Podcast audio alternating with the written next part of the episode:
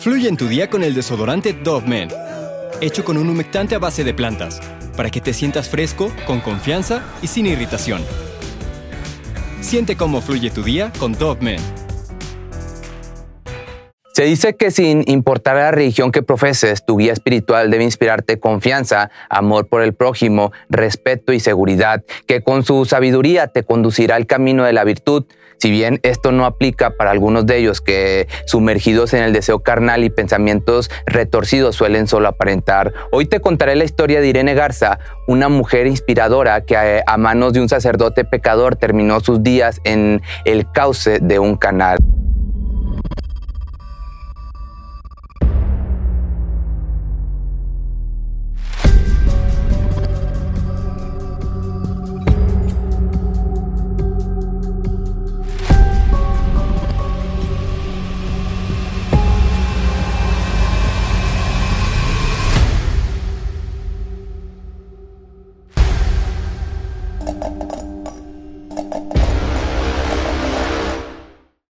El 15 de noviembre de 1934 nació Irene Garza, hermana de Josie e hija de Nicolás y Josefina. Esta familia de inmigrantes mexicanos vivía el sueño americano y se habían establecido en el condado de Hidalgo, Texas. Para ganarse la vida los padres pusieron un negocio de lavandería, no me refiero a lavado de dinero, sino en sí una lavandería. Ellos trabajaban muy duro para sacar adelante a sus dos pequeños. Al paso del tiempo, este negocio no solo daría el sustento familiar, sino también la estabilidad económica que tanto buscaban.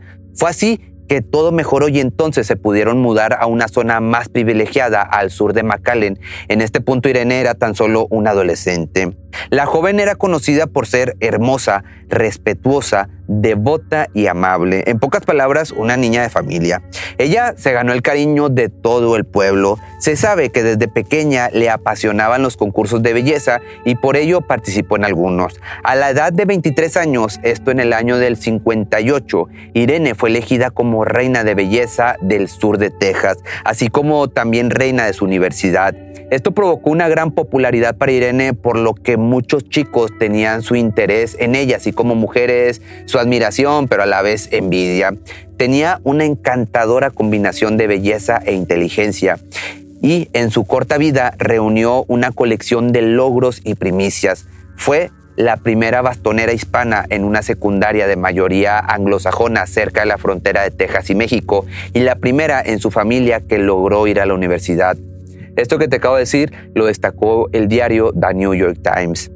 La entonces reina se graduó de la universidad para convertirse en maestra de segundo grado de la escuela primaria pública. Ella era tan bondadosa y muchas veces por su solidaridad utilizaba su sueldo para comprar materiales para los niños que no podían pagarlo. A Irene le encantaba su trabajo, le apasionaba enseñar a los niños de la comunidad. Ella también era parte de un grupo católico llamado la Legión de María, a lo que acudía diariamente sin olvidar comulgar. Por otro lado, tuvo dos novios. El primero era muy religioso como ella, pero los que la conocían notaban que no estaba tan enamorado de él.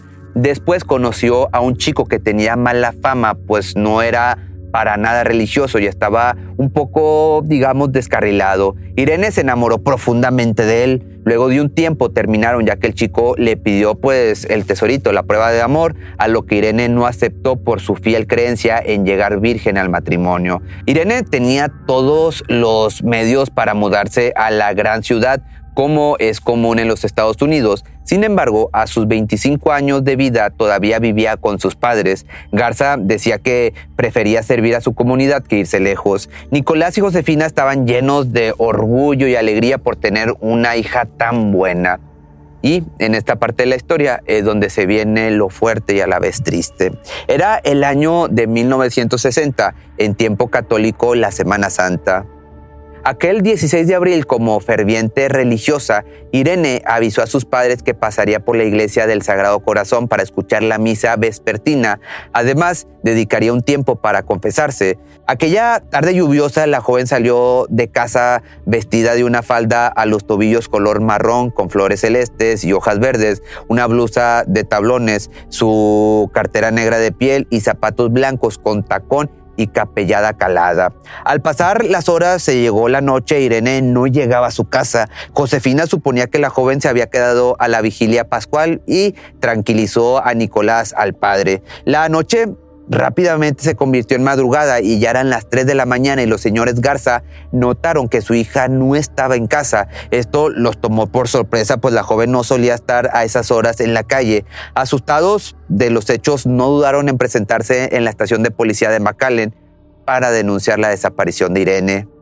Y en este punto es donde la desesperación y angustia se desató, ya que en estos casos la policía siempre tiene que seguir un protocolo pues tiene que descartar que la desaparición no se trate de un escape voluntario, aunque para los allegados a la joven esta era una idea sumamente descabellada, pues la maestra sería incapaz de irse de esa manera. Ella tenía una vida muy activa en la comunidad por su trabajo en la docencia, aparte el voluntariado con la Legión de María, entre otros compromisos sociales a un producto de su reinado de belleza.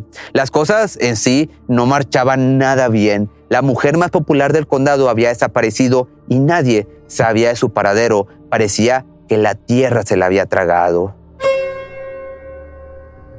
Al día siguiente comenzaba la búsqueda. La policía indagó con los habitantes si alguien había visto a la chica. Irene no pasaba eh, en sí desapercibida y fue vista por unos feligreses en la iglesia a eso de las 7 de la tarde. Sin embargo, la última persona que la vio con vida fue el sacerdote de 27 años, John Bernard Fight, que en ese entonces fungía como párroco temporal de esa iglesia, pero este afirmó no saber nada de ella.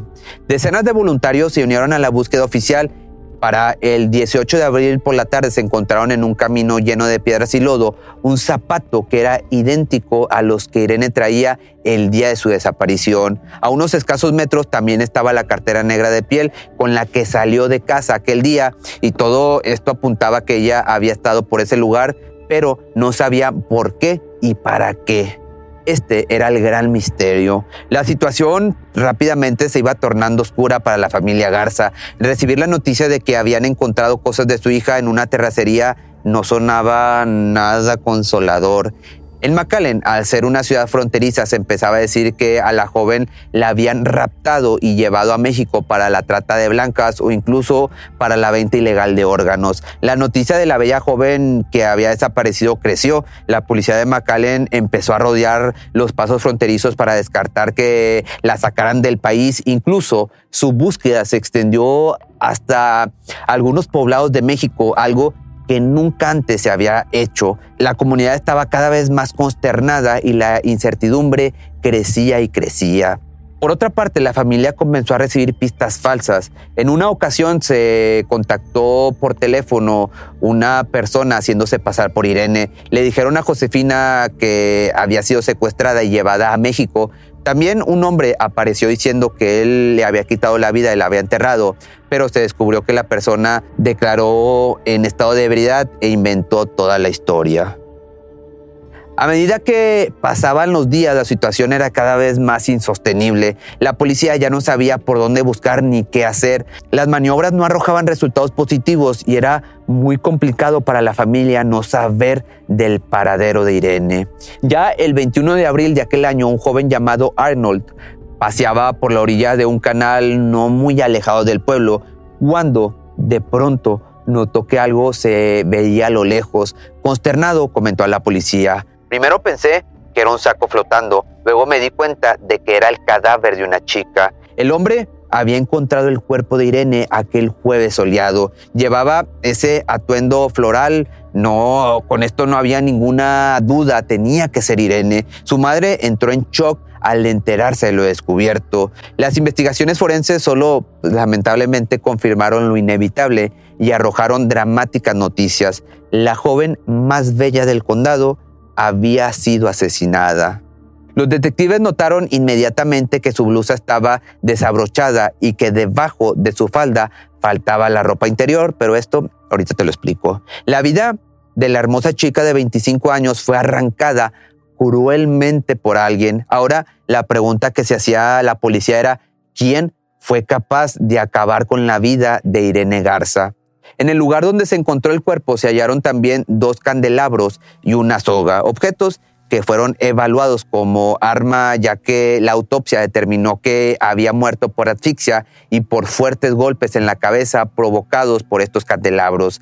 Desgraciadamente, también, pues como te decía, fue abusada sexualmente en varias ocasiones antes y después de morir. Los peritos a cargo del caso dijeron que la manera en la que había fallecido fue bastante dolorosa y a la vez cruel. Sin embargo, una de las circunstancias que entorpeció la búsqueda del culpable fue el agua en donde la encontraron.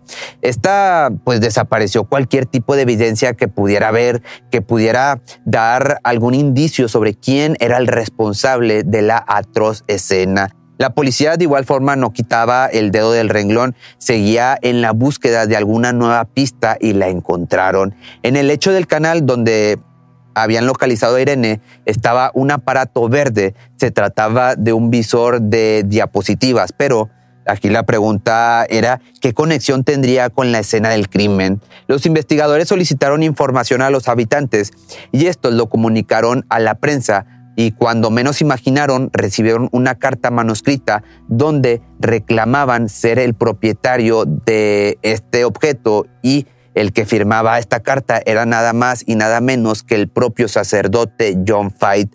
Lo anterior era, pues, tan desconcertante para todos por ser el sacerdote, una persona que en teoría debía ayudar al prójimo y dar el ejemplo.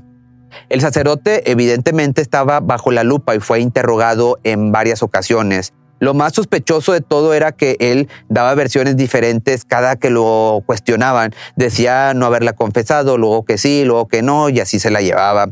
O'Brien, otro sacerdote que apoyaba esa misma iglesia, declaró haber observado en Fight varias heridas y rasgaduras en su cuerpo tras la desaparición de la joven, a lo que John afirmó ser causadas por trepar la reja de su departamento, ya que por aquellos días había olvidado las llaves para entrar a su hogar. Las razones discrepaban porque cómo era posible que esas heridas estaban expuestas del lado externo de su brazo cuando deberían estar por el lado interno. Esto dejaba mucho que pensar, pero mm, no se podía comprobar nada. El párroco pues fue liberado.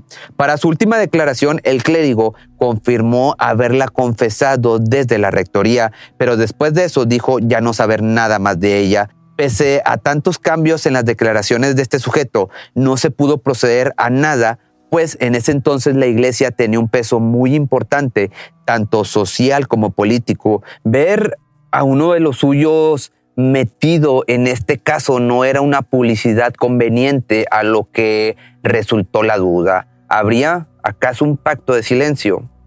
Pasaron dos semanas sin avanzar en este caso cuando la policía recibió una denuncia. Resulta ser que una chica de 20 años, estudiante, denunció haber sido atacada por un sacerdote muy parecido a Fight. María América Guerra dijo haber sido sorprendida por la espalda en una iglesia cercana a McAllen. A esta chica le taparon la boca con un pañuelo y la arrojaron al piso pero tal fue la habilidad de la chica que logró plantarle una gran mordida a su atacante, tanto que el agresor sangraba y ella aprovechó este movimiento para salir huyendo. Todo esto sucedió unos 20 días antes del asesinato de Irene. Los oficiales mostraron a la joven algunas fotos de hombres y entre ellas estaba la de Fight y María, no dudó en señalarlo. De nueva cuenta, el sacerdote fue llamado a declarar y negó las acusaciones. En agosto, Fight fue arrestado bajo el cargo de intento de violación y en 1961 fue llevado a juicio. Para su suerte, el fiscal dijo tener muy pocas pruebas para condenarlo. El hombre finalmente se declaró culpable tras hacer un arreglo con la fiscalía para no ser sometido a juicio por segunda ocasión. Ya en el año del 62 fue acusado culpable por un delito menor, asalto agravado, multado por solamente 500 dólares y puesto en libertad. Los sacerdotes, te vuelvo a repetir, eran intocables por la justicia en aquellos ayeres. Luego de pasar por los juicios, Fight fue transferido a un monasterio en Missouri para después pasar a un convento en Nuevo México. El sacerdote colgó los hábitos en el año de 1970 y se estableció en Phoenix, Arizona, formando una familia. Así, el caso Irene parecía no encontrar la justicia y con el paso del tiempo los padres de la chica terminaron falleciendo y la esperanza de ver al responsable tras las rejas era cada vez más difícil. Sin remedio, el caso pues terminó enfriándose. Pero, como dicen por ahí, la esperanza es lo último que muere e Irene Garza no sería el nombre que llevaría una carpeta olvidada en el cajón de casos sin resolver. Siendo así, 40 años después, ya en el año del 2002, el jefe de policía de McAllen, Víctor Rodríguez, abriría nuevamente el caso, asignando ahora a Rudy Jaramillo la nueva investigación. Más adelante la policía encontraría una importante pieza para avanzar en la investigación, pues el monje Dao Tasheni de Oklahoma les escribió para revelarles detalles de un crimen, la historia de un joven cura que le encomendaron aconsejar en la Pascua de 1960. Dale reveló que al no poder ya con la culpa de cargar con ese silencio por la confesión de Fight, después de tantos años debía decir todo lo que este sacerdote le había dicho. Y estas fueron las palabras de Fight hacia el monje. Al terminar de confesarla, la llevé a la fuerza al sótano, un lugar aislado por paredes gruesas. Sus gritos no se escuchaban hacia afuera. Ella me arañó y gritaba por ayuda, pero fue en vano. La amarré completamente, la toqué y la hice mía. Luego me fui a seguir confesando a los demás feligreses. Al terminar mis deberes saqué a Irene y la llevé a la casa parroquial. Ahí la metí a la bañera y la envolví su cabeza en una bolsa. La dejé sola, aunque ella me gritaba desesperada que no podía respirar y finalmente cerré la puerta. Cuando regresé, estaba muerta. El monje aparte comentó que después de eso, Fight declaró arrojar el cuerpo de Irene a un canal. Los policías constataron la versión del monje con la del cura Joseph O'Brien, quien en aquella época testificó haber visto las rasgaduras en la piel del asesino. Ahora confirmarían que Fight le confesó haber matado a Irene y arrojado a un canal. Un nuevo juicio ya estaba en camino. Linda de la Viña, la prima de Irene, y los dos testigos prometían por fin la luz a tanta oscuridad. Pero, nuevamente un pero, desgraciadamente los temas de poder e iglesia estaban vigentes aún, pues el fiscal René Guerra invalidó las declaraciones de los dos religiosos argumentando que O'Brien sufría demencia y con esto logró que el jurado otorgara nuevamente libertad a Fight. Todo esto en el año del 2004. Ya luego, más recientemente, en el 2015, la investigación volvió a los medios gracias al nuevo fiscal Ricardo Rodríguez, quien tiempo antes de ser nombrado el sucesor de García prometió a la familia Guerra impulsar la investigación. En febrero del 2016, el sacerdote de 83 años fue arrestado siendo esto solo el comienzo para verlo tras las rejas finalmente. Se fijó una fianza de 750 mil dólares. El fiscal argumentó al jurado que este hombre era un lobo con piel de cordero. El juicio comenzó en el año del 2017. 57 años después del crimen fueron llamados a testimonio nuevas partes fundamentales para unir los cabos sueltos. Beatriz García, una chica con las mismas características que Irene, que días atrás del asesinato aseguró que Fight la acosó desde su auto cuando ella caminaba. La invitó a tomar fotos vestida de negro en el cementerio. Luego, Ana María Hollywood amiga de Irene, confirmó que una ocasión la asesinada le contó que el padre Fight había intentado llevarla a confesar a la casa parroquial. Por eso ella pensaba que Fight había tenido el tiempo suficiente para planear el crimen. Y fue entonces que el 7 de diciembre de ese mismo año, ya con 85 años cumplidos, el ex párroco John Bernardo Fight fue declarado culpable por el asesinato de Irene e impuesto a una condena de cadena perpetua. Este sujeto que se había salido con la suya por tanto tiempo, luego de dos años preso, apelaba su condena, pero Fight murió en febrero del 2020 a los 87 años tras sufrir un infarto. Sin duda este personaje de la vida real supo aprovechar muy bien las piezas de su rompecabezas, pues todo el tiempo fue encubierto por la iglesia y las figuras políticas de su comunidad, aunque al final, pues quién va a defenderlo de la justicia divina o, dicho de otra manera, del karma. Si te gustó este video, ve y checa el de el padre Maciel. Es un video que subí alrededor de, bueno, no sé cuándo salga este video, pero de cuando estoy grabando esto, hace como dos, tres semanas. Y es un video que ha causado bastantes reacciones, que si te gustó este, probablemente te guste aquel. Y que también ya lo subí a Facebook. Y pues nos vemos en el siguiente misterio. Fluye en tu día con el desodorante Dove Men, hecho con un humectante a base de plantas para que te sientas fresco, con confianza y sin irritación. Siente cómo fluye tu día con Dove Men. Cuando el tráfico te sube la presión, nada mejor que una buena canción. Cuando las noticias ocupen tu atención, enfócate en lo que te alegra el corazón. Y cuando te sientas mal, un buen médico te ayuda a sanar. Sabemos que mantener tu salud es tu prioridad, también es la nuestra en Kaiser Permanente, donde trabajamos juntos para cuidar de todo lo que tú eres. Kaiser Permanente, para todo lo que tú eres. Kaiser Foundation Health Plan of the Mid-Atlantic Stay Inc., 2101 East Jefferson Street, Rockville, Maryland 20852.